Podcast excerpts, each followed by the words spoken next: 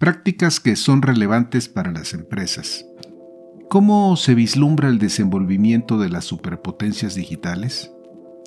¿Realmente son empresas que están más allá de un esquema de competencia y por tanto son imparables? Les saluda Armando Peralta en un nuevo episodio de Prácticas Empresariales. Sean bienvenidos. En este episodio nos detenemos a revisar a las cinco grandes empresas digitales que en años recientes son noticia ya sea por sus productos y servicios innovadores, o por sus resultados financieros, o por sus adquisiciones millonarias, o por las grandes batallas que libran con empresas que les compiten de frente. Son noticia y lo seguirán siendo durante este 2022 que está empezando. Veamos cuáles son sus fortalezas y sus debilidades y sus intentos por emprender nuevas rutas de negocios. Vayamos al tema, estamos listos y comenzamos. Prácticas Empresariales Podcast. Un espacio dedicado a ti. En cada episodio abordaremos temas de negocios, tecnología y emprendimiento que de forma permanente son motivo de análisis, reflexión y discusión. Conectamos con todos aquellos que hoy desarrollan e implementan mejores prácticas empresariales para compartirlas contigo. No olvides que para compartir el conocimiento se requiere de la interacción y de procesos informales de aprendizaje, tales como la conversación, historias y la integración a comunidades. Analizamos cada uno de los temas a la luz de la experiencia y el conocimiento de nuestro conductor e invitados especiales. Esto es Prácticas Empresariales Podcast con Armando Peralta. Comenzamos. Justo ahora que estamos iniciando un nuevo año, me parece interesante la entrevista que le hacen a Jonathan Nee, profesor de la Escuela de Negocios de Columbia, quien se ha especializado en medios y tecnología y de manera muy especial en estudiar de cerca las superpotencias digitales sobre las cuales de forma permanente estamos escuchando noticias respecto a sus actividades. En este sentido, no deja de ser interesante conocer sus comentarios y apreciaciones que externa en torno a las debilidades y fortalezas de estas empresas, las cuales seguirán ocupando los titulares en este año que comienza. Cuando se hace mención a las superpotencias digitales, la referencia es a las cinco empresas de tecnología que actualmente dominan sus segmentos a nivel global, es decir, Meta, que se estructura a partir de Facebook durante el 2021 y que Mark Zuckerberg anunció con gran profusión. Alphabet, tenedora de Google, Amazon, Apple y Microsoft.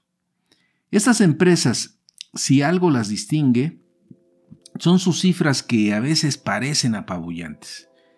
Meta, que también es la tenedora de Instagram y WhatsApp, cuenta nada más y nada menos que con 3.500 millones de usuarios en sus redes. Se estima que más del 50% de la inversión que se hace en publicidad en línea pasa por Meta y Alphabet. Y en motores de búsqueda, Google concentra más del 60% en los Estados Unidos, siendo aún mayor el porcentaje en otros países. Las utilidades de Apple, ejercicio tras ejercicio, van rompiendo récord. Microsoft es uno de los tres principales proveedores para el 84% de las empresas y Amazon eh, absorbe eh, más del 40% del gasto en línea. Y con su empresa Amazon Web Services administra casi un tercio de Internet.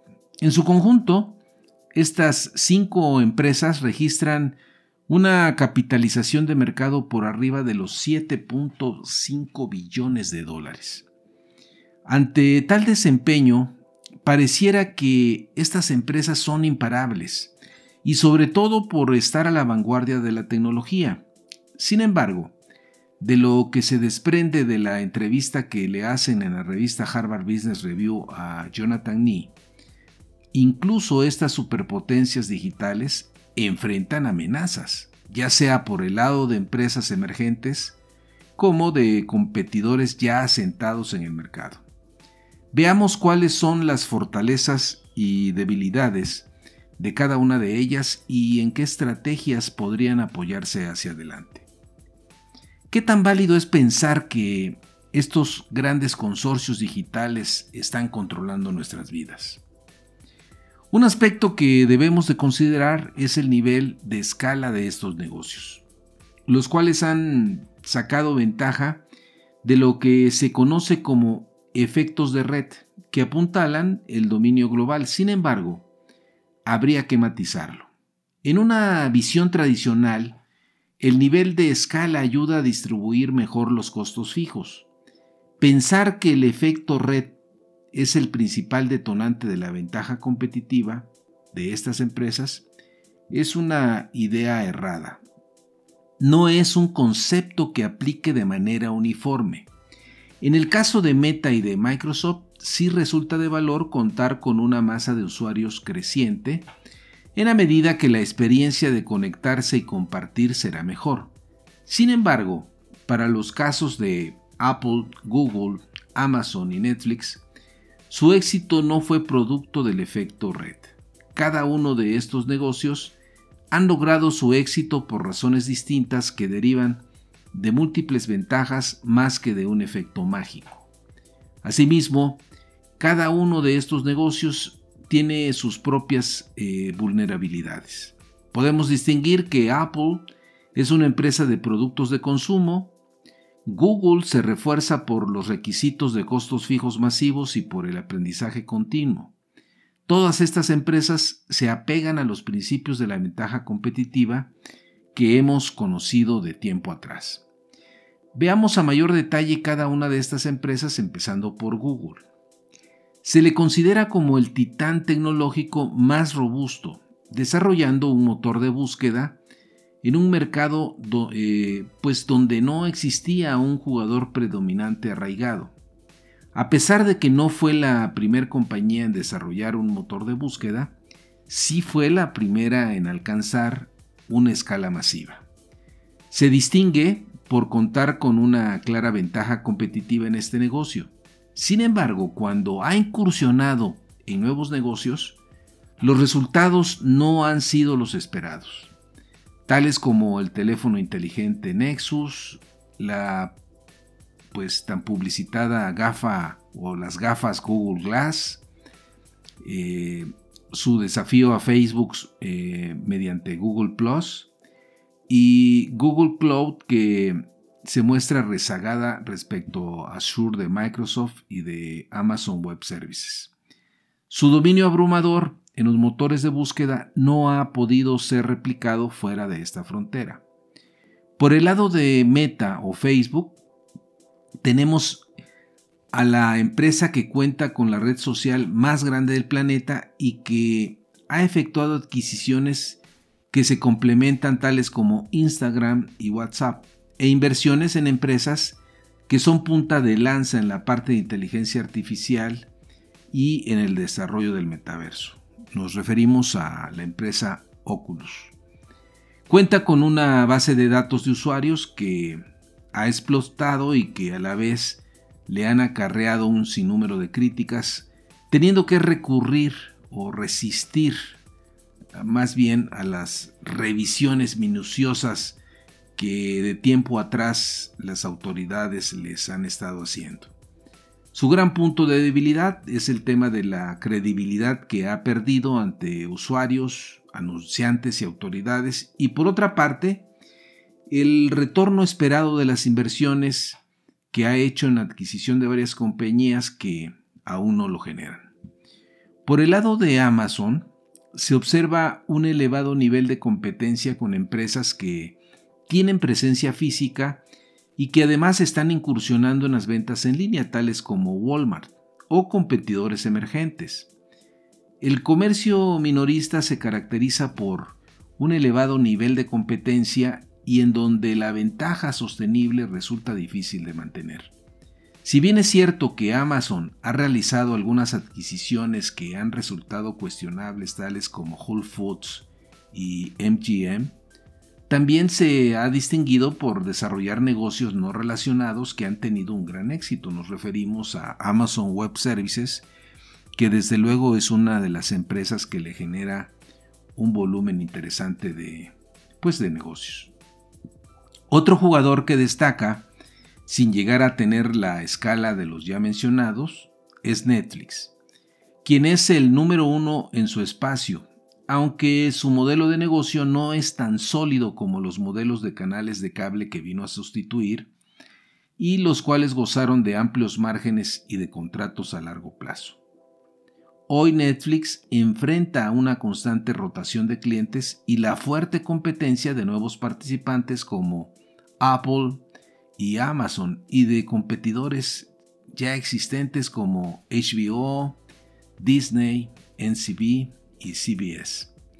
De los cinco jugadores con mayor tiempo en el mercado, me refiero a Apple y Microsoft, tenemos que Apple, si bien nunca lideró en alguna categoría de productos clave, su negocio de teléfonos inteligentes, aunque sin llegar a ser el más grande, es el que produce las mayores ganancias dentro de esta industria y cuenta con la capitalización más elevada. Las App Store y el ecosistema que han desarrollado les ha permitido monetizar su nicho de productos de alta gama. También es evidente que Apple busca nuevas oportunidades tanto en la industria automotriz y en la de atención médica con la idea de escribir nuevos capítulos en materia de negocios. No obstante, que la empresa ha registrado un buen desempeño, tal y como lo apunta el profesor Ni, el dominio financiero de Apple no está asegurado. El segundo jugador con varios años de permanencia es Microsoft que a pesar de que se vio sometido por Google y Apple en el mercado de sistemas operativos móviles, se ha recompuesto por el lado de su oferta de software, logrando ampliar su base de clientes corporativos, participando de forma activa en soluciones de cómputo en la nube. A pesar de este esfuerzo por reenfocarse y de los logros obtenidos, enfrenta la competencia de jugadores como Salesforce, quien recientemente adquirió Slack.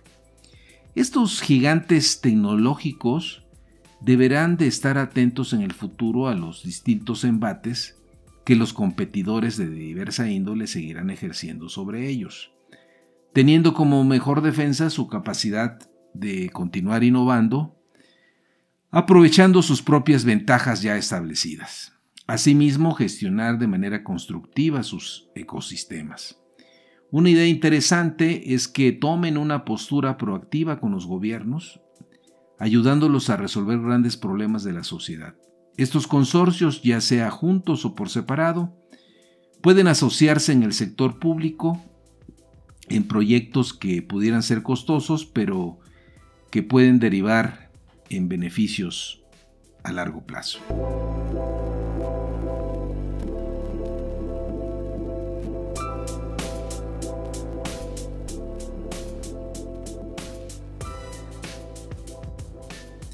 Estimada audiencia, si bien resulta exagerado afirmar que estos consorcios digitales controlan nuestras vidas y de que han surgido enfoques tales como el del capitalismo de vigilancia donde se destaca la injerencia que estas empresas ejercen respecto a nuestra privacidad y explotación de nuestra información, creo importante estar atentos cómo el mercado irá marcando nuevas rutas y modelos de negocio donde quizá aparezcan nuevos protagonistas y algunos de los actuales quizá también pudieran ser desplazados.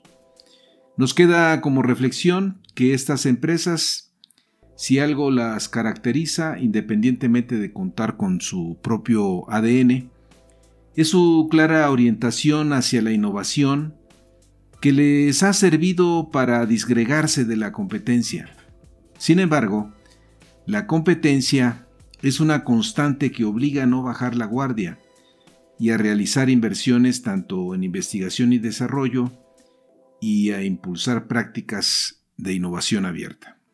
Finalmente, estimados amigos de la audiencia, No olviden que si tienen interés en enviarnos algún mensaje lo pueden hacer en la siguiente cuenta de correo prácticasempresarialespodcast.gmail.com o bien si les ha gustado este podcast hagan clic en seguir.